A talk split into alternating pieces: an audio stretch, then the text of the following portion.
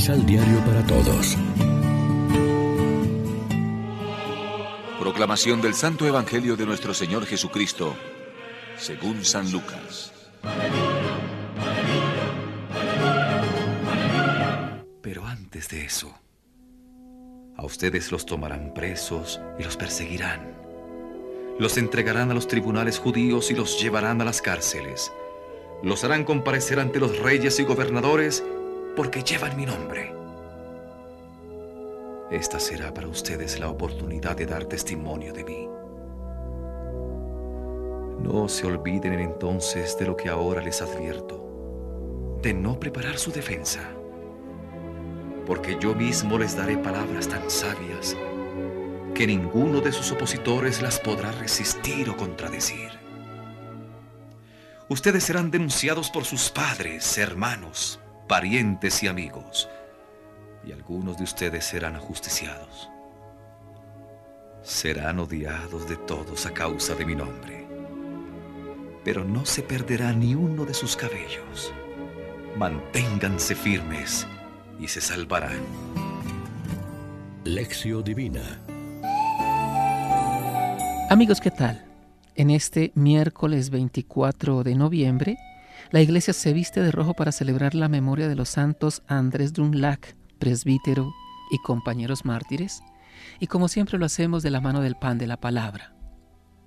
Continuando con su discurso final, ahora Jesús expone la suerte que tendrán que padecer sus discípulos, quienes serán llevados a las sinagogas y a las cárceles ante reyes y magistrados por causa de su nombre.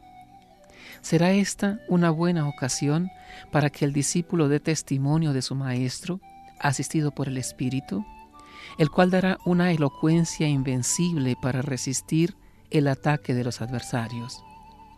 La opción por Jesús cuando se vive de manera radical comporta sacrificio de toda índole, pero el discípulo no debe temer, pues pese a las amenazas, persecuciones, traiciones, tiene la certeza de que cuenta con la gracia divina para dar testimonio a tiempo y a destiempo del amor de Dios. Cuando Lucas escribía su Evangelio, la comunidad cristiana ya tenía mucha experiencia de persecuciones, cárceles y martirios por parte de los enemigos de fuera y de dificultades, divisiones y traiciones desde dentro. A lo largo de dos mil años, la Iglesia ha seguido teniendo esta misma experiencia. Los cristianos han sido calumniados, odiados, perseguidos, llevados a la muerte cuántos mártires de todos los tiempos, también del nuestro, nos estimulan con su admirable ejemplo. Y no solo mártires de sangre, sino también los mártires callados de la vida diaria, que están cumpliendo el Evangelio de Jesús y viven según sus criterios con admirable energía y constancia. Jesús nos lo ha anunciado en el momento en que Él mismo estaba a punto de entregarse en la cruz no para asustarnos, sino para darnos confianza, para animarnos a ser fuertes en la lucha de cada día. Con su perseverancia salvarán sus almas. El amor, la amistad y la fortaleza y nuestra fe no se muestran tanto cuando todo va bien, sino cuando se ponen a prueba. Reflexionemos. ¿Cómo afrontamos las dificultades que implican ser coherentes con nuestras creencias? ¿Preferimos negar los valores del Evangelio con tal de evitar malos ratos? Oremos juntos. Envíanos, Señor, tu Espíritu para que seamos capaces de dar testimonio de tu nombre y del Evangelio ante una generación orgullosa e intolerante.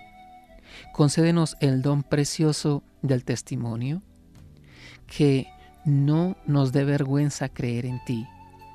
Concédenos el don de la perseverancia a pesar del cansancio, la rutina o el miedo.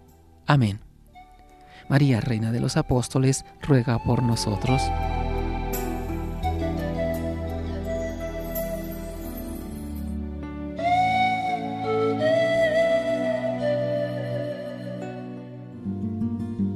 Complementa los ocho pasos de la Alexio Divina adquiriendo el emisal Pan de la Palabra en Librería San Pablo o distribuidores.